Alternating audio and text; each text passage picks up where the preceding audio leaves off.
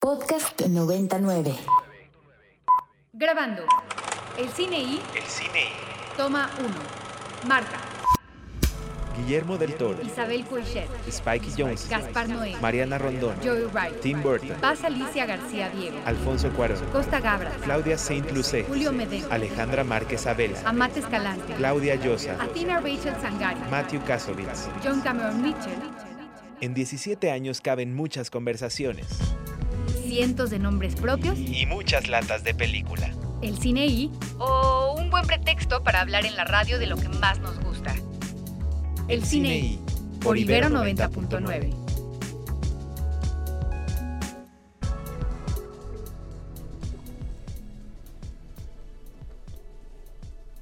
11 de la mañana con dos minutos transmitiendo completamente en vivo desde las instalaciones de la Universidad Iberoamericana en el rumbo de Santa Fe. Este es un programa más de El Cine hoy es viernes 25 de noviembre del 2022. Yo soy el More y estoy muy contento de compartir micrófonos con mi queridísimo Andrés Durán Moreno. ¿Cómo estás Andrés? De maravilla, estimado More. Por aquí en un viernes más, subiendo hasta la cima de Santa Fe. ¿Te viniste Para- en bici? ¿Qué crees que no? Recién me recuperé una lesión que me metí en una vuelta a Teotihuacán y apenas estoy retomando de nuevo, entonces no Una le quiero meter demasiado. Eso está buenísimo. En lugar de ser el Giro de Italia o el Tour de Francia, de Francia o la Vuelta a España es la Vuelta a Teotihuacán. la Me parece fantástico, sí, no, Andrés. estuvo muy buena. Eres mi héroe de todas maneras, aunque Tú no hayas venido hoy en bicicleta. este, eh, te admiro mucho. Están en cabina en los micrófonos de este programa un par de voces que ya habían escuchado ustedes por su cobertura en el Festival de Cine de Los Cabos y me da muchísimo gusto que estén aquí de nuevo. Jimena Betancourt, ¿cómo estás, Jimé? Hola, súper bien. Siempre emocionada de estar en el programa. Eso, muy bien. Y junto a ella, que desde Los Cabos los escuchamos chambeando y haciendo cobertura juntos, eh, Carlos Sierra. ¿Cómo estás, Carlos? Me encuentro de maravilla, excelente. Muchas Eso, gracias. este, decir que están en la página de Ibero 90.9 eh, todos los textos, entrevistas y cobertura que hicieron eh, Jimena y Carlos de la edición más reciente del Festival de Cine de Los Cabos, que estuvo buenísima y que afortunadamente, como todos los festivales de cine interesantes del año, este, no se nos acaban a nivel de contenido. Hoy andan por acá porque en un momento nos van a compartir un par de entrevistas que tuvieron la eh, oportunidad de hacer por allá para hacer si no un cierre, porque insisto, no cerramos definitivamente nunca los, los proyectos, ¿no? Este, el buen Bruno Santamaría es uno de los ganadores del concurso de fondos del Fondo Gabriel Figueroa de Los Cabos. Y vamos a estar hablando más adelante en programas subsecuentes de ese proyecto y de esa película. Y así funciona el círculo virtuoso del cine. Este, empezamos a oír hablar de Ya no estoy aquí, este, de Fernando Frías en el concurso de proyectos del Festival de Cine de Los Cabos. Y entonces así se va generando como el asunto de círculo virtuoso de- del cine. Hoy vamos a hablar mucho de eso. Hoy vamos a hablar de que es el Día Internacional de la Eliminación de la Violencia en contra de la Mujer. Y el programa va a tratar de muchas maneras sobre el asunto. Les adelantamos de una vez la última media hora del programa en nuestro monográfico. Vamos a hablar del retrato que ha hecho el cine de la violencia de género y de cómo el cine puede ser una herramienta y un vehículo para poner temas encima de la mesa, para hacerlos parte de la agenda y para tratar de promover cambios, ¿no? Entonces, bueno, de eso y más vamos a hablar. Andrés, este, tenemos que arrancar como Así es costumbre antes de hablar de las entrevistas de, de Jime y Carlos, eh, de nuestro obituario de una manera muy veloz. Este, murió Jean-Marie Straub. Jean-Marie Straub, un cineasta que pues es considerado de lo esencial, de lo ético, lo político y lo bello. Eh, pues es un, un cineasta que nace en Francia, que forma parte de una, pues cómo decirlo, de una ola muy, muy importante a la hora de, de querer presentar el cine sin, sin tanta, ¿cómo decirlo? Sin tanta algarabía, sin tanta búsqueda. Entonces es un, pues un poco como lo que hacía como Ken Loach cuando vi esta película, este, I'm Daniel Blake. Sí. Este, pues encuentro social, este comentario, pues más, este, a, a- lo central, a lo no, no, no a lo central del pueblo, pero a lo central de lo político en relación.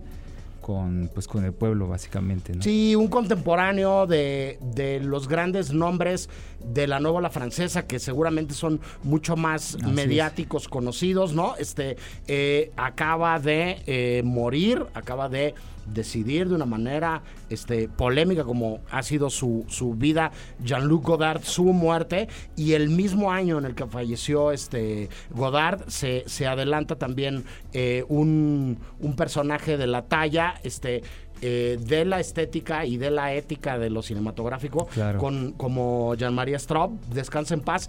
El otro personaje del obituario de hoy es alguien que por la cercanía nos pega más y siempre es difícil y es complicado dar estas noticias. Tenemos que despedir. eh, con alegría, con gusto, con música, como sucedió ayer en una agencia funeraria este, de la colonia del Valle, a Jacobo Márquez, exalumno de la carrera de comunicación de la Ibero, promotor cultural y musical, este, alguien que organizó muchísimos conciertos, que organizó muchos festivales de música y que este, era un melómano empedernido. Este yo no tuve la suerte de darle clases a Jacobo, pero lo conocía bien eh, a través de sus amigos y de sus amigas. Yo quisiera aprovechar para mandarle un abrazo muy fuerte a Letia Salas, a Gabilú Lara, a Paloma Sabau, a Ana Paula Barrios, desde luego, y a todos los que conocieron a Jacobo y a todos los que colaboraron con él. Él fue el productor de un documental precioso que yo recomiendo mucho que busquen en plataformas. Seguro por ahí está en, en alguna plataforma que se llama Banda. Platicamos hace relativamente poco tiempo con Carlos Armela, su director, sobre esta increíble, épica, histórica, este viaje fantástico de un grupo de niños músicos oaxaqueños que van a un festival de cine de jazz en Guadalajara y que aprenden un montón de cosas en el festival de cine de jazz, que empiezan a tocar con otros músicos de otras edades y de otras latitudes, de otras historias personales y que es, digamos, el legado cinematográfico más relevante de, de, de, esta vida tan llena de cosas buenas de Jacobo. Vaya un abrazo muy fuerte hacia todos los que trabajaron con ella y con él, perdón. Y este, y pues nada, busquen banda, busquen este documental dirigido por Carlos Armela, que es una verdadera maravilla. Sí, Andrés. De hecho, ya ahorita que lo comentabas, me di a la tarea de buscarlo y está en Docs, la, la página Docs MX, en la parte de Docs en línea. Se pueden acercar ahí y pues rentarlo, por favor, échale un ojo. La verdad es que desde que estoy viendo aquí el trailer, la fotografía se ve muy bien. Sí, Entonces, este ojo, eh, es, es una, una película muy padre. La foto es de Isis Sarfati. Este, eh, yo creo que Órale. tiene cosas de, de Ana Sí, Paula sí. Barrios. Ana Paula colaboró en el, en el documental también, este, y es parte del crew. Y nada, un abrazo y un, un, un, este, eh, cariñoso recuerdo para, para Jacobo. Insisto, este, em, sus servicios funerarios ayer fueron muy distintos a los que eh, solemos encontrarnos en las agencias funerarias. Había mariachis en el servicio funerario to- tocando Yesterday. Este, había flores de colores porque es lo que le hubiera gustado a él. La gente no estaba vestida de negro y nada, celebremos la vida de Jacobo así y recordémoslo de esa manera. Después de eso pasamos a otras cosas y quisiera preguntarles, Carlos, eh, Jime, de los cabos de este año, eh, antes de pasar a las dos entrevistas concretas que, que tenemos unos clips y que nos van a Consama, nos, nos van a, a compartir ahora, ¿qué, ¿qué es lo que más les gustó ya en su balance final? Si se tuvieran que quedar con una sola película de los cabos de este año, Jime, ¿tú con qué película te quedarías como tu favorita?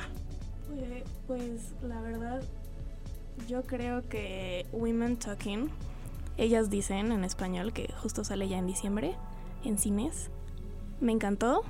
Tiene una narrativa bellísima, súper poética y creo que es un tema, o sea, la violencia de género, el abuso hacia la mujer que todavía tenemos que hablar, es súper importante y creo que lo trata de una manera súper bonita. Correcto, muy bien. ¿Tú, Carlos?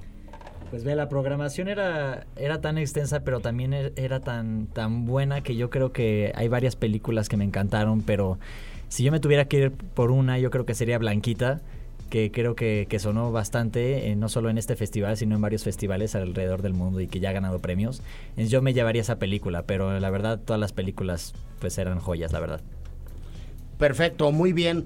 Este, ahora pasemos a las entrevistas que, que hicieron ustedes. Eh, no suele ser tan común, pero luego uno le atina sin querer queriendo o sin saber a quién va a acabar ganando el, el festival.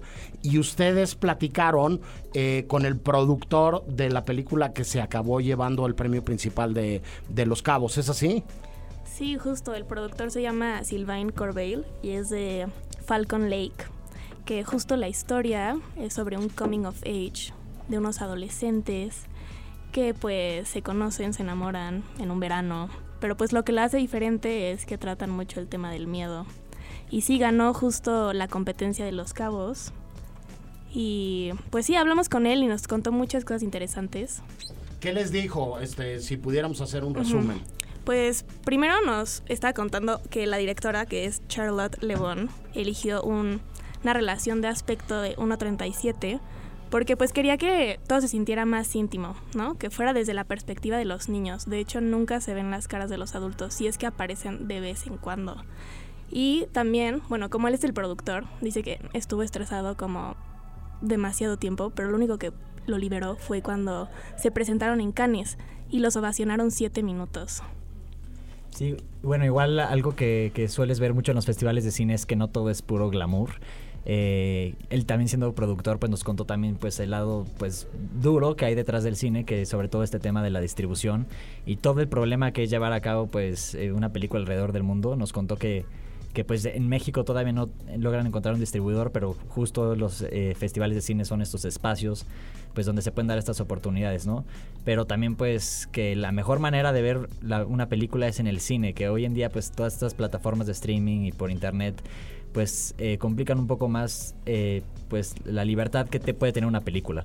Entonces, pues eso más o menos fue un poco de lo que nos contó. Correcto. Además de platicar con él, eh, platicaron con una dir- directora muy interesante que hizo otra de las películas que llamó más la atención en el, en el festival, que, que fue este Marian Matis, que presentó Runner, ¿no? Justo, pues sí, es su ópera prima. Entonces ella estaba como muy emocionada de estar ahí. Y bueno, la historia es sobre una chica que está sola y justo como que todo lo que le pasa es que se queda todavía más sola. Pero lo que nos contó en la entrevista es que sí, o sea, ella quiere retratar esta soledad, pero desde lo que es bueno, desde la tranquilidad que es estar solo. Y sí hay mucha gente que pasa por su vida y por situaciones, pero los puede dejar ir fácilmente porque al final ella está bien consigo misma. Además de que es una historia súper honesta porque es algo que ella siente. Como que la soledad es un tema que le interesa mucho porque lo ha experimentado a lo largo de toda su vida. Correcto. Carlos, ¿tú quisieras agregar algo sobre la conversación con, con este... Ay, Dios mío. Marian. Sí, se- la verdad se sintió muy personal eh, pues cuando nos estuvo contando pues toda esta historia. Eh, también pues estuvo hablando del proceso creativo y, y de cómo nació esa historia, eh, que también pues en un principio pues sí, ella, eh, la emoción principal de la película Soledad y, este sentimiento pues también eh, nació pues porque ella también un día se sentía así y que pues poco a poco fue desarrollando esta historia y, que bueno tuvo eh, el apoyo de su abuela que un día que ella se sentía muy triste pues que le dijo que que pues sí, que, lo importante si un día te sientes pues mal, con dolor, es salir a amar, ¿no? Entonces yo creo que pues está- están estas dos emociones constantes en la película, que es pues la soledad, pero también el amor.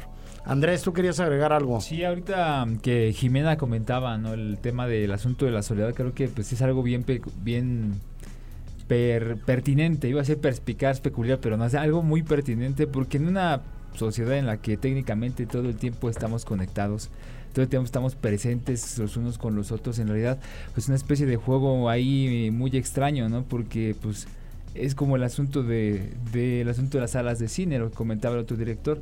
Puedes ver, eh, ver, para ver el cine tienes que estar en una sala de cine. Parte de la sala de cine es esta experiencia colectiva.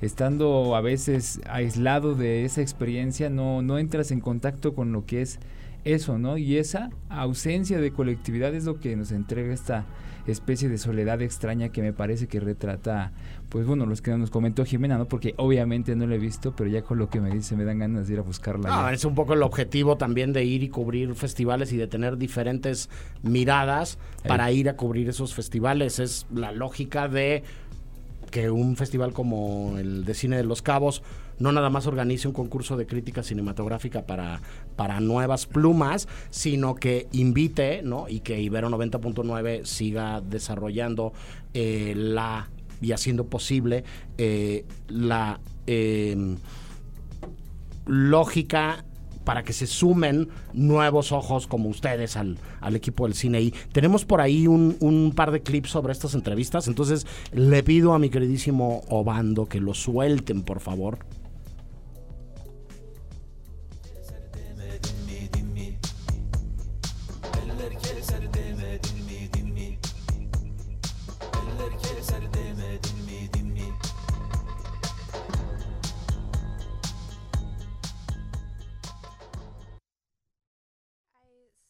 Story when I was uh, maybe in my late 20s, and at, the origin of the story came from one afternoon when I was feeling kind of blue. I asked my grandfather, my grandmother, for a bit of advice. She said, you know, whenever you feel pain, go out and love. So that's sort of the beginning of the story, and that's what I kind of how the film blossomed from there. And I've learned so much about myself in the process, and it's been a really beautiful experience. But for Runner, I thought, well, if if I were to write a letter to someone, what would my letter say? So that's how I sort of generated the script. So I had each scene be a sentence, and it's like, what would my letter say? So I just had, I built the script around that. It was very loose, and some of it's plot, some of it's atmosphere, some of it's a painting. It's all just sort of a collection of different mediums all put into one film. I think as a young woman in particular, I'm fascinated with this topic because there's so much imposed on women to, you know, be a bride or to have a certain trajectory. And for me, it's been something that I want to celebrate is not so much loneliness, but it's sort of solitude. It's like a singular person in a landscape going about their lives. So um, it's just a topic that has fascinated me for my whole life, and I'm sure I'll be continuing to make work about it. Evidentemente, eh, esta era Marianne, ¿no? Y yo destaco lo que sucede en los festivales de cine con las óperas primas. A mí me parece que es, es un ámbito ideal para que las nuevas voces y las nuevas miradas detrás de la cámara se den a conocer y se hagan presentes. Eh, dicen por ahí los que saben que lo más difícil de dirigir no es hacer la primera película, sino es hacer la segunda. Entonces, si te tratas de comer el pastel completo en la primera oportunidad que tienes de dirigir, quieres decir todas las netas de la vida en una sola película, igual y no te dedicas a demostrar simplemente que eres buena o bueno para contar. Entonces, bueno, eso sería este eh, en primera instancia lo que les comentó Marianne. Tenemos un clip también sobre lo que dijo Sylvain Corbeil, el productor de Falcon Lake. Suéltala, Obando. called Memento International. So they sell the film to different countries. I I don't think they have sold the film yet to a Mexican distributor, and that's also why you know festivals exist because film festivals attract films that can be interesting for some local distributors to then take the rights to distribute the film locally, right? So we hope to have uh, you know a Mexican distributor to to choose the film and uh, see it here. And if not, I think the challenges in general, it's really the platforms. The platforms have changed the way people watch film. Um, and uh, and it's not very accessible. It's like they're very very um, how can I say this? Uh, they're they're very needy. Like if if they buy your film, they buy everything, and then so you can't do festivals, you can't travel with it. You can't sell to different countries, and it's not many times you don't have it in movie theaters.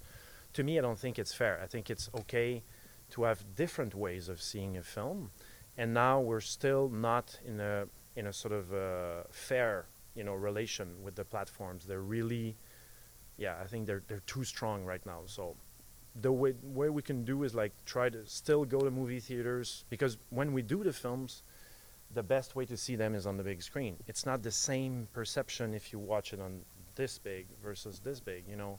If not, we would do it differently, you know. So I encourage people to go to movie theaters and film festivals.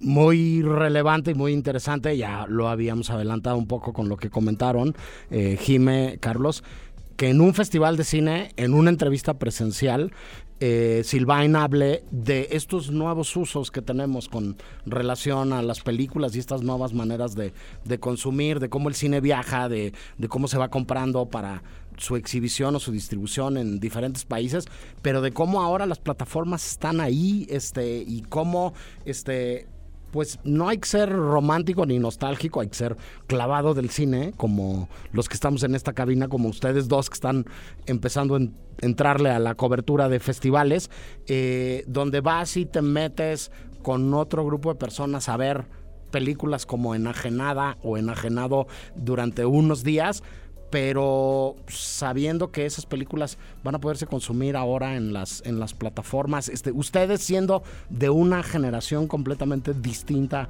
a la mía, este, ¿qué encanto le siguen encontrando, Jimé, a ver las películas en una sala de cine?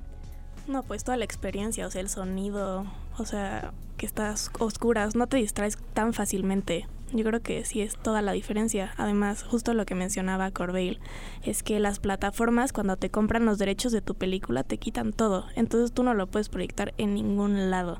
Hay, hay unas discusiones de las cuales hablaremos más adelante el día de hoy en el, en el programa y hay muchos casos y muchas reglas por, por reescribirse también. Antes parecían, Carlos, inamovible estas ventanas de exhibición que debían tener un orden. Primero vas a festivales, luego vas a la exhibición en cartelera, luego vas a este televisión pago por evento, luego vas a televisión de paga, luego vas a televisión abierta, luego vas a, a, venta directa, ¿no? Este, hoy, hoy no funcionan las, las cosas así y hoy creo que estamos en un momento muy interesante, Carlos.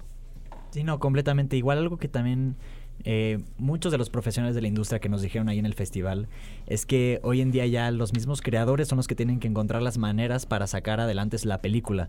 No es tanto el método tradicional de, ay, voy con una distribuidora y luego la distribuidora la va a poner en un cine o quiero que sea una plataforma en streaming. Eh, al final del día, pues lo que la mayoría de los creadores quieren es que se vea de manera colectiva en un cine y no siempre puede ser así. Eh, entonces, pues no, ya, ya no confían tanto en las distribuidoras porque las distribuidoras ya no quieren tomar tanto riesgos. Entonces, pues ya, eh, pues de cierta forma estamos en una época donde ya cada quien, y en especial los creadores, pues tienen que encontrar la manera pues de sacar adelante la película sin depender solo de una pues distribuidora. Así es, y este, en esa, en esa misma lógica, y volviendo, este, eh, Jimmy, al, tema que hablabas de, de mm, de lo que te gustó de la película que más te gustó y de la importancia del tema que estamos este que estamos tratando hoy este yo, yo quisiera poner sobre la mesa, hablando ya de festivales, eh, un festival que tiene, que tiene lugar eh, este fin de semana en los dos espacios diferentes, tanto presencial en una serie de salas en Pachuca, Hidalgo, como a nivel de plataformas en Filming Latino, que se cruza con el tema del programa y es el, festival eh, de video y cine femenino Dulcísimo Ovario, este, que arranca el día de hoy y que termina dentro de tres días y que, insisto, se puede ver en salas en Pachuca y se puede ver en Filming Latino, eh, donde hay películas como Corazón de Mezquite de Ana Laura Calderón, como Hijas de Brujas de la queridísima Farideh Schroeder, a quien le mandamos un gran abrazo, protagonizada por Yalitza Aparicio, como Aprendiendo a Cantar y Casa de Muñecas de la querida Caro Mesa, ¿no?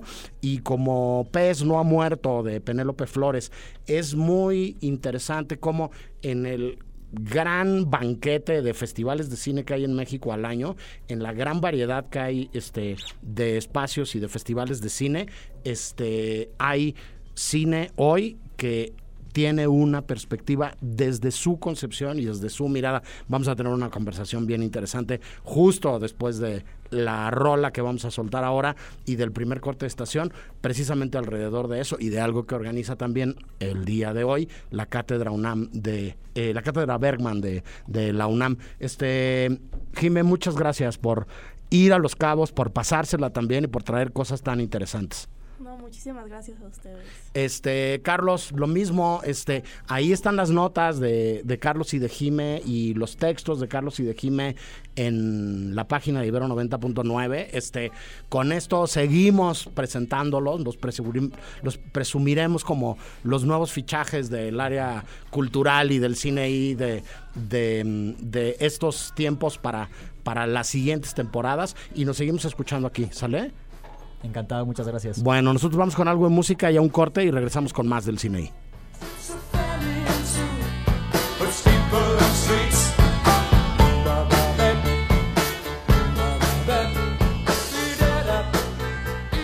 Estamos de vuelta, escuchamos este a Queen.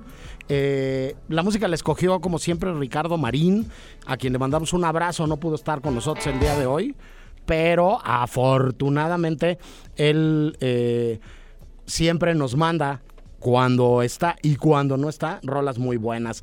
Y es el momento de presentar a nuestra primera invitada del día de hoy. Este, me da muchísimo gusto tener de nuevo en los micrófonos de Ibero 90.9 y de El Cine I a Alejandra Márquez Abella, eh, directora, guionista, productora y muchas cosas más en el mundo del cine. ¿Cómo estás, Ale? Hola, muy bien, muy contenta de estar aquí. Otra vez estaba justo acordándome cuántas veces he estado contigo presencialmente o remotamente. Sí, pues hemos platicado eh, eh, varias veces. Eh, a veces en estos dos años raros de los que estamos saliendo, este, eh, a distancia o a través de eh, estos aparatejos que hoy nos facilitan algunas cosas, este, o de manera presencial acá en, en la cabina. Y bueno, antes de hablar de, de el tema que nos compete hoy, que, que es una conversación bien interesante que va a tener lugar eh, hoy por la noche, Ale. Eh, solamente felicitarte al aire por, por el espléndido trabajo del, del norte sobre el vacío. Este, yo tuve la suerte de verla en, en Morelia y por ahí hay este, en la página de Ibero 90.9 un texto y una videocrítica porque fue nuestra película de la semana hace relativamente poco tiempo. Este, y, y preguntarte ¿Cómo son estas nuevas lógicas, Ale, de que las películas van a festivales, eh, pueden estar en plataformas y no necesariamente eh, están recorriendo los mismos caminos que recorrían antes en, en las ventanas de exhibición y distribución tradicionales? Pues yo creo que estamos viviendo una época rara. Eh, cuando yo estaba en la escuela de cine estábamos migrando del cine al mundo digital y ahora siento que estamos en otra migración igual de relevante. Eh, yo creo que estamos viviendo el cambio, ¿no? Creo que las cosas todavía no están como bien establecidas y hace falta seguir teniendo esta conversación, porque ciertamente no es la misma experiencia ver una película en una sala de cine que verla en tu casa, en, en una plataforma, pero no es que una experiencia sea mejor que la otra, ¿no? ¿no? Por lo menos ese es mi pensamiento, ¿no? Como que uno podría eh, o debería poder, sí, experimentar las películas de, de diferentes maneras los festivales de cine son una maravilla y son una cosa increíble, pero sí es verdad que ahora con la llegada de las plataformas eso se compromete un poquito más. Justo fue el caso del Norte sobre el Vacío, ¿no? donde estrenamos en Berlín y, y, visitamos un par de festivales porque era lo que nos permitía el acuerdo que teníamos con la plataforma, pero tuvimos que declinar muchas, muchas invitaciones y me hubiera encantado a mí que la película se proyectara más, ¿no? O sea, que tocara más la pantalla. Pero bueno, estamos viviendo este cambio y creo que hay que nutrirlo con conversaciones interesantes y ideas, ¿no? Sí, al, al final lo que importa son las películas. Esta es buenísima. Esta eh, toca una vez más, como sucede con tus dos largos de ficción previos, temas bien interesantes y bien pertinentes de lo que nos está pasando como sociedad y como país, ¿no? Y este invitar a la gente que la vea, está en Amazon Prime, este asómense a ver El Norte sobre el Vacío, díganos qué les parece y continuemos como dices tú con con, con esto del cine que en, en resumen es una conversación muy sabrosa y entonces ahí me aprovecho para, para brincar al, al otro al otro tema eh, Ale a una eh, conversación que hoy a las 8 de la noche este, a través de la plataforma de la Cátedra Bergman de la UNAM. Vas a tener con, con otra queridísima interesada en el mundo del cine, además socia creativa tuya, ¿no? Han colaborado en, en varios proyectos, ¿no? Eh, eh, que, que, es eh, Arancha, ¿no? Este, sobre, en un día como hoy, que es el día de, erradicar la violencia en contra de la mujer, Ale, este, la pertinencia de la mirada este, femenina o de la otra mirada o de las otras miradas en el mundo del cine. ¿De qué va lo que va a suceder hoy por la noche, Ale? Pues mira, un poco eh, partimos de la invitación de la Cátedra Bergman, que siempre siento que plantea unos espacios muy interesantes para conversar sobre nuestro quehacer y sobre las cosas que lo tocan. Eh, y, y, nos pareció, tanto a Ara como a mí, pues muy interesante el, el, acercamiento como a tener eso, a dos, a dos mujeres que, que hemos tenido una cercanía no solo profesional, o sea, yo diría que Aranza y yo nos acercamos porque nos gusta digo, además de tener una, un intercambio laboral, pues, no, porque nos gusta pensar y nos gusta pensar juntas y nos gusta eh, hablar, ¿no? Justamente, tener conversaciones sobre lo que está pasando sin asumir las cosas como son. Como que siento que lo que nos trae el feminismo es la idea eh, irrefutable de que las mujeres somos personas, de que merecemos vivir sin violencia y de que es, de, sin violencia además eh, por causa o por, por eh, consecuencia de nuestro género. Eh, y creo que lo que nos llaman o nos ha llamado ahora y a mí se concreta esta noche en la conversación que vamos a tener es qué significa la mirada femenina, ¿no? O el female gaze, o esta cosa que tanto hemos hablado. ¿Cómo, cómo, cómo se materializa ese concepto, ¿no? ¿Qué es exactamente? Y creo que, eh, lo que a lo que hemos un poco llegado nosotras es, es que pues es la inclusión de la experiencia de las mujeres, ¿no? O de la experiencia femenina en la mirada cinematográfica, que creo que es, es clarísimo cuando lo piensas así, ¿no? No es un reenfoque de la mirada, o sea, no es cambiar el objeto de tu mirada o la manera en la que ves, sino ampliar la mirada, ¿no? Integrar, dejar que otras experiencias, que en este caso estamos hablando de las mujeres, pero podríamos hablar de muchas otredades, como dices tú. eh, dejar que eso, que sean, que, que, que nos amplíen la visión, ¿no? De, de, la experiencia de la humanidad, básicamente. Sí, Creo que este... un poco ese, ese es el, la carnita de esta noche. Sí, el, el, el, punto de vista y la mirada sí importa. El no seguir repitiendo eh, fórmulas de cómo se ha representado y cómo se ha encuadrado y cómo se ha editado el cuerpo y cómo se han construido las narrativas, sí importa. Este, yo he tenido la suerte a lo largo de este semestre de, de ponerlo sobre la mesa y de llevarlo a discusión con mis alumnas y mis alumnos en, en las clases acá y hemos visto cosas tan distintas como, como la mirada del, eh, perdón, este, eh, Buena Suerte Leo Grande, ¿no? O Blonde, o este eh, la última de, de Jen Campion, por Dios, El poder del perro, ¿no? Este, y, y, se han armado unas discusiones sabrosísimas y unos, y, y, y unos eh, argumentos muy válidos y muy interesantes, en donde queda clarísimo que pues que estamos en pañales y que nos hace falta un, un montón de, de, cosas por hacer. Creo que la primera es reconocerlo y discutirlo y hablarlo, ¿no, Ale? O sea, agarrar y, y, ser conscientes de que, pues de que hay un elefante adentro del cuarto, ¿no? Totalmente. Siento también que es importante no, no entenderlo como un kit de herramientas, ¿no? Claro. O sea, no es como que estemos cambiando la, el maletín de herramientas del canon cinematográfico de Hollywood de los años 40 por el del 2022, ¿no? Aunque sí, un poco, creo que se trata como de analizar el poder de la forma cinematográfica, del lenguaje y las cosas que se pueden a partir de este pues, explicar y tirar al mundo, ¿no? Que creo que eso es como lo que Ara y a mí siempre nos llama, como justo no es cambiar eh, eso, tu cinturón de herramientas, ¿no? Sino, sino pensar, ¿no? Y, y, y, yo lo que siempre les digo a, a, todo el mundo es como, para mí, yo cuando me planteo ante una, ante una escena, cuando yo tengo que filmar una película, lo primero que se me ocurra va a ser la mirada masculina, ¿no? Eso es lo más sencillo, porque mi educación visual, porque mi educación ha sido esa, ¿no? Entonces, eh, o sea, implica de un ejercicio constante de crítica y de pensamiento.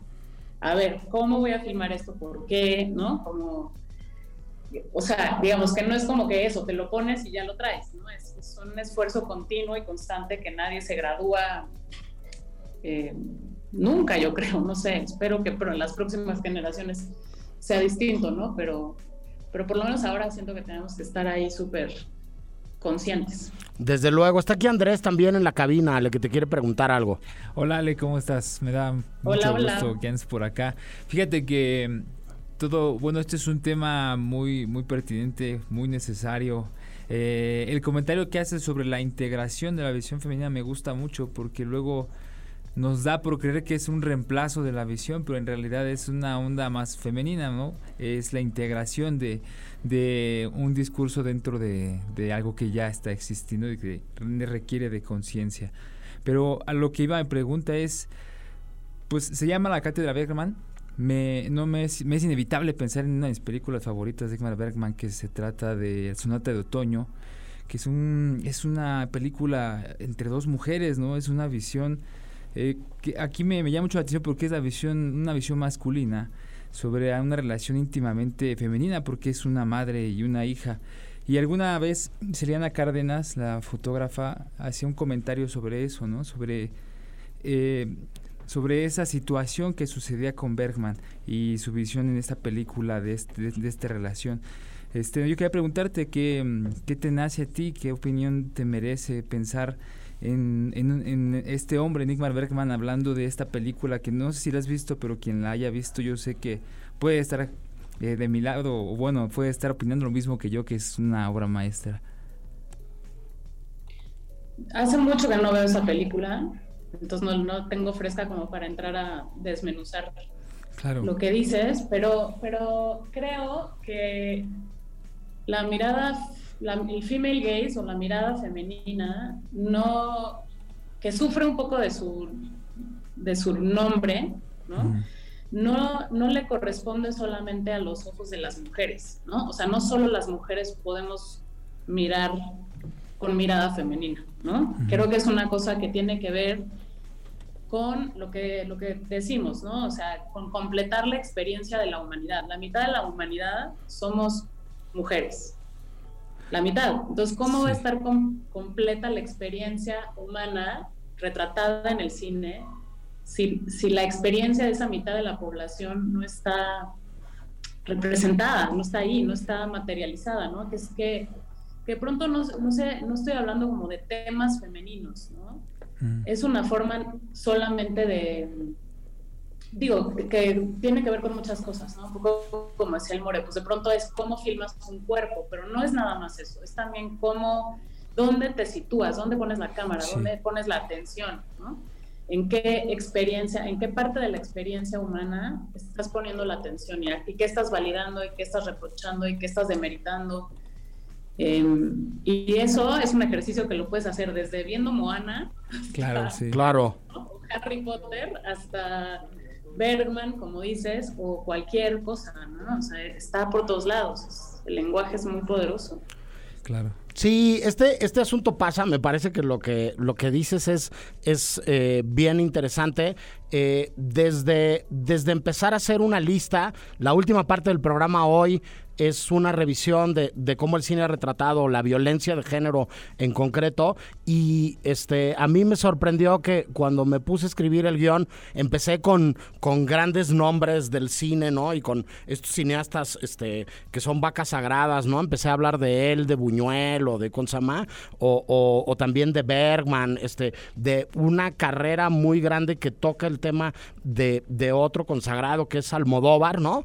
Y de pronto fui decantando y hacia el final me encontré con un montón de directoras y con un montón de, de miradas que creo que han ido permeando, además desde muchas disciplinas, ¿no? Está la Marianne Satrapi de Persepolis, ¿no? Este, y lo que la novela gráfica dice como tal, ¿no? Este, hasta encontrarme eh, directoras como Isiar Boyaín en España, ¿no? Que, que casi toda su carrera, este, Te doy mis ojos, Hola, está sola, Flores de otro mundo, tienen que ver con eso. Y fíjate que, que me pasó algo que se parece a la mm, programación de Morelia de este año del concurso de ficción, donde eran mayoritariamente directoras las que estaban, las que estaban concursando, eh, con, con lo que pude rescatar de los últimos años en México.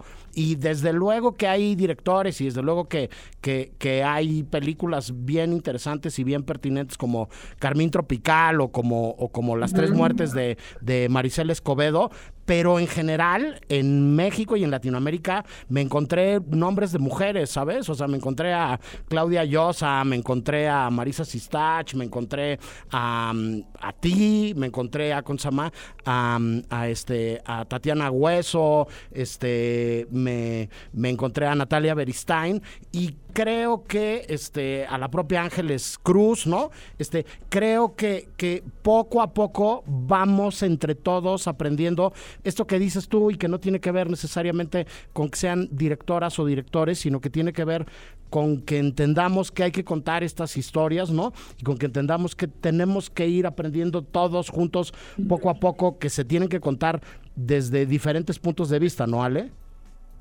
Totalmente. O sea, yo diría que no es una cuestión temática nada más, ¿no? No es elegir activamente eh, un tema o un personaje que, que por su sim, simbolismo ya nos lleve a pensar en, en, eso, que las mujeres somos personas, ¿no? O que merecemos una vida libre de violencia. Siento que se trata también, pues eso, como de hacerlo a, a partir de cualquier trama, de cualquier tema, de cualquier personaje, como tener esto en la cabeza todo el tiempo, ¿no? Que creo que es como obvio, ¿no? parece muy obvio lo que estoy diciendo, pero no es, no sucede tanto, ¿no?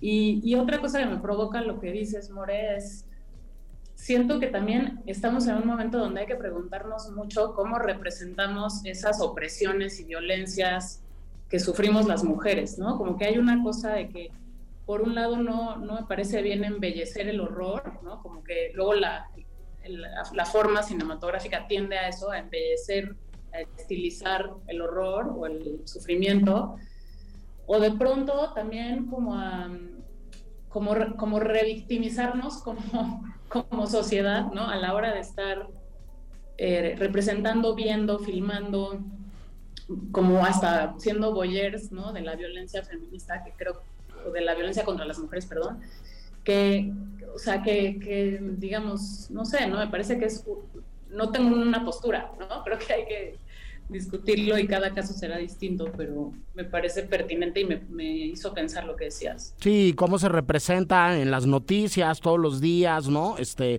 en los diferentes medios la violencia contra las mujeres y los feminicidios y lo que está pasando, cómo algunos políticos tratan de tomarlo como un botín, ¿no? Y tratan de utilizarlo a su favor, como muchas cosas que creo que hay que seguir eh, discutiendo. Entre si son peras o manzanas, hoy a las 8 de la noche, a través de la plataforma de la Cátedra Bergman, Alejandra Marx Abella y Arancha Luna platican sobre esto y se va a poner muy bueno. Ale, muchas gracias por platicar con nosotros. Gracias a ustedes. Quería nada más antes de terminar sí.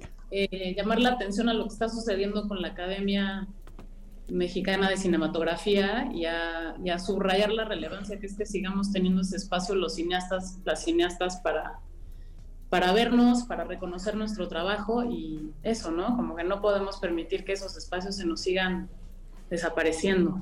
Desde luego, este, vamos a tratar el tema en el programa. Nosotros, además de conversaciones que hemos eh, tenido antes, estamos preparando un, un documental alrededor de, de, la relevancia que tiene esto, ¿no? Y del, del, papel de algo que se ha construido a lo largo de, de muchos años. Este, yo soy eh, alguien que igual y parece como disco rayado, me disculparán algunas y algunos de los que nos escuchan, pero lo que está pasando hoy en el cine en México equipo tiene que ver con un montón de factores y con la chamba de mucho tiempo, este, con que durante décadas se ha trabajado en muchos lugares, se han desarrollado políticas públicas, en las escuelas se ha chambeado mucho, ha habido becas para que las cineastas y los cineastas mexicanos estudien aquí y estudien fuera, y sobre todo a que se hagan películas, este, agarrar y decir, ay, no pasa nada si con Sama, si, si no se hacen los Arieles, sí, sí pasa, y pasan muchas cosas, entre ellas que quienes están estudiando cine y quienes tienen una película nueva y quienes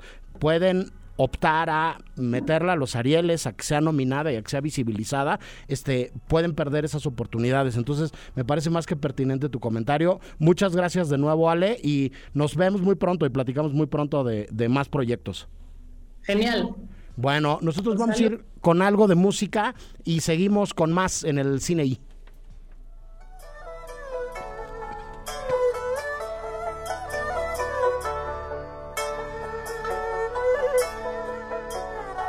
11.52, estamos de vuelta en vivo en el Cine I y tenemos das más conversaciones. Me da muchísimo gusto recibir de nuevo en los micrófonos de Ibero 90.9 y de El Cine I a Antonio Álvarez, director del Festival de Cine Quorum, que llega a su séptima edición ya, Toño. En 2016 en el Festival de Cine, como recordarás, pues ya es hoy un festival independiente y llegamos eh, con mucha más madurez este año también a ofrecer una programación que va más allá también de eh, la parte eh, LGBTQ más que siempre nos ha preocupado en el festival, sino que ahora ya también eh, tendremos la posibilidad de programar todo un programa de cine contemporáneo español donde se entrecruzan precisamente estéticas queers y donde obviamente hay, hay temáticas sobre diversidad, pero que ya también nos pone este, pues en esa búsqueda de consolidarnos como un festival también de cine contemporáneo. Sí, hoy, Toño, se, se conmemora el Día Internacional de la Eliminación de la Violencia en contra de la Mujer y, creo que es uno de, muchos puntos que toca Quórum, ¿no? Este, y de, de, muchos ejes temáticos con los cuales se, se puede conectar en un momento en donde ya es como muy complicado encontrar definiciones que abarquen todo lo que puede haber adentro de un, de un festival. Incluso creo que la programación de este año habla un poco de eso, ¿no? De, de pues de traer cine bueno, y de traer figuras y de traer con Sama, este conversaciones y de, de generar provocaciones a partir de, de películas para, para que discutamos, ¿no? En el mejor sentido de la lógica de las argumentaciones y para que pongamos temas encima de la mesa, ¿no, Toño? Totalmente, y en línea con la Agenda 2030, por la inclusión de los géneros, ¿no? Pero también por la Agenda 2030, que es otro de los temas, este, el cambio climático, ¿no? Que, que preocupa muchísimo. La hija de todas las rabias es el premio Quorum Morelia 2022 de Laura Baumeister y precisamente reflexiona en la mancha de basura que eh, hay en, un vertedero de, de Managua, en Nicaragua, donde se desarrolla una historia llena de misticismo, eh, llena de mucha originalidad por parte de, la directora que estuvo recientemente en el Festival de San Sebastián, estuvo en competencia en el Festival de, de, Morelia y el poderle dar como este reconocimiento, pues eso, ¿no? Nos hace ir obviamente a tono con, con la agenda, con lo que está sucediendo y con lo que nos preocupa como festival, pero también con esa búsqueda, ¿no? De proponer cosas distintas y una mirada también muchísimo más incluyente, que la gente, el público que quiera venir a discutir, a, provocar diálogos de entendimiento, sobre todo, ¿no? A partir de las películas, me parece que es, la gran oportunidad y la gran ventaja del de, Festival Quorum que aun cuando es una programación fuerte, son esas experiencias únicas donde exacto podemos platicar con nuestros compañeros de la prensa sobre las películas, con sus invitados internacionales. Este año viene Luis Miñarro, este, un cineasta catalán importantísimo, ¿no? También para entender todo el auge que ahorita está viendo en el cine eh, independiente español. Ainhoa Rodríguez, directora de, de, de Estello Gravío, este, eh, Sebastián Muñoz, el director del Príncipe, que es esta película que, ganó el Queer Lion de la muestra de Venecia, eh, protagonizada por Alfredo Castro, que es un este, actorazo, ¿no? También ícono en Latinoamérica. y nos acompaña Sebastián. Entonces sí, sí, me da mucho gusto que, que también el, el, propio festival, las propias películas se defienden por sí solas, ¿no? Ya ahorita la, el cuestionamiento ya no es tanto como lo que ahorita decías, ¿no? Si es LGBTQ más o cuál es la definición exacta y sobre todo en, temas de transformaciones y donde también cada año es distinto para el Festival. Hay, hay años donde es más fuerte la perspectiva de de género, como el año pasado que tuvimos nuestra competencia solamente realizada por mujeres, ¿no? Y este año el tema de género está, en, yendo también hacia otro lado que tiene que ver también con una conciencia política y pues también con el compromiso del, Festival Quórum de apoyar a los feminismos trans incluyentes, ¿no? Nos parece que en estos momentos sí es bien importante eh, pues promover estos legados de unidad en la comunidad LGBTQ+. Abriremos el festival haciendo pues una, una, conferencia eh, eh, sobre Nancy Cárdenas, esta activista, dramaturga, comunicadora, ¿no? crítica, realizadora de cine importantísima, que abrió el camino de los derechos humanos en, en México para las personas LGBTQ+, presentaremos también su documental. empezamos con, con, mucha fuerza y pues muy acompañados por ese espíritu de lucha de una mujer tan importante para la vida pública en México como lo fue Nancy Cárdenas. Sí, este, yo de, de todo lo que mencionas, eh, ya tuve la oportunidad de ver Destello Bravío y me voló la cabeza, me parece una película espléndida, provocadora, diferente. Me parece que, que Ainhoa es, es una directora de la, de la que vamos a oír hablar muchísimo en, en adelante y que bueno, que, que la presencia de Luis Miñarro también, también le va a dar este yo no sé si, si sea algo eh, deliberado o que pensaron o que, o que razonaron y, programaron, pero un, un, sabor muy español al quórum de este año, Toño. Totalmente. Eh, Morelia eh, tiene una conexión también con la historia eh, reciente de España, ¿no? Se, conoce aquí en, Morelia, en Michoacán, esta parte de los niños de Morelia, que eran hijos de exiliados españoles, ¿no? Que vinieron este, durante la dictadura de Franco, pues, a hacer nuevas vidas. Entonces hay, y Morelia, ¿no? México les abrió las puertas en ese sentido hay una comunidad eh, española eh, muy, muy fuerte en, Morelia, ¿no? Y que también está muy en contacto con las artes visuales de, Iberoamérica, ¿no? Constantemente también puedes ver exposiciones de, de, gente de España, artistas y de cineastas también, ¿no? Porque también festivales como precisamente el de Morelia, Ambulante también han, han, sabido de, la importancia que es también para, para, para México este vínculo que tenemos eh, con la cultura de España, ¿no? Y, si este año tiene ese sabor que va muy acompañado también, pues de la vibra que hay también en, Morelia, ¿no? De la verbena, de ir a ver actividades de este, cine de Europa y con esta también como valor propositivo ¿no? y arriesgado, que es el eh, cine de Disaeta y de Ainhoa Rodríguez, como dices, es una película eh, bien interesante que entre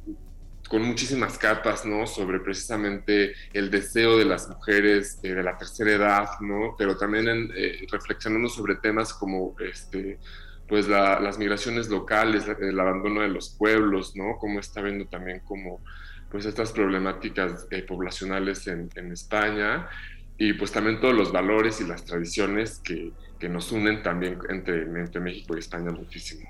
Toño, está aquí en cabina Andrés que te quiere preguntar algo también. Hola Toño, este, pues viendo, bueno, ahorita lo que comentabas de, de las zonas de México que recibieron la, la, migración española, pues creo que sí viene siendo así en todo el Bajío, ¿no? Y he visto que en general en los festivales del Bajío hay cosas muy mágicas que, que pues igual y viene a reproducirse en los festivales, ¿no? Y eh, bueno, hablando de este que de hecho sucede en Morelia, eh, quería preguntarte qué es lo que más te emociona y qué ves venir eh, diferente respecto al pasado.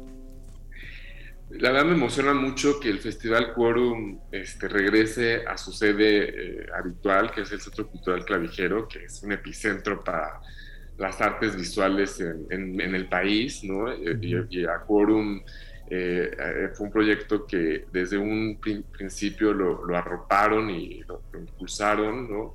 y creo que el, el poder regresar en este número 7, que aparte es mi número favorito y, es como, se me hace muy místico, ¿no? Sí. Me hace como buen augurio para el festival. Claro. Sí, Toño, pues un abrazo muy fuerte. El lunes arranca la séptima edición de Quorum Morelia. Este, muchísima suerte. eh, les va a ir eh, muy bien como siempre. Y decir que acá en Ibero 90.9 haremos una cobertura del festival y estaremos dando eh, eh, parte de lo que suceda por allá. Este, nos vemos muy pronto, Toño. Nos vemos para la clausura y gracias por ser media partner de Cuervo Morelia. Estamos muy felices y agradecidos con Ibero 90 y el cine. Muchas gracias, Andrés More. Un abrazo muy fuerte. Eh, nosotros vamos al corte de la hora y regresamos con la segunda mitad del cine I del día de hoy. El Cine I presenta Presenta. Apuntes sobre el futuro del celuloide. Toma uno. Toma uno. Tres cosas nos han salvado en esta pandemia. La comida, las historias y las medicinas.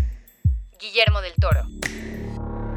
Para más contenidos como este, descarga nuestra aplicación disponible para Android y iOS o visita Ibero909.fm.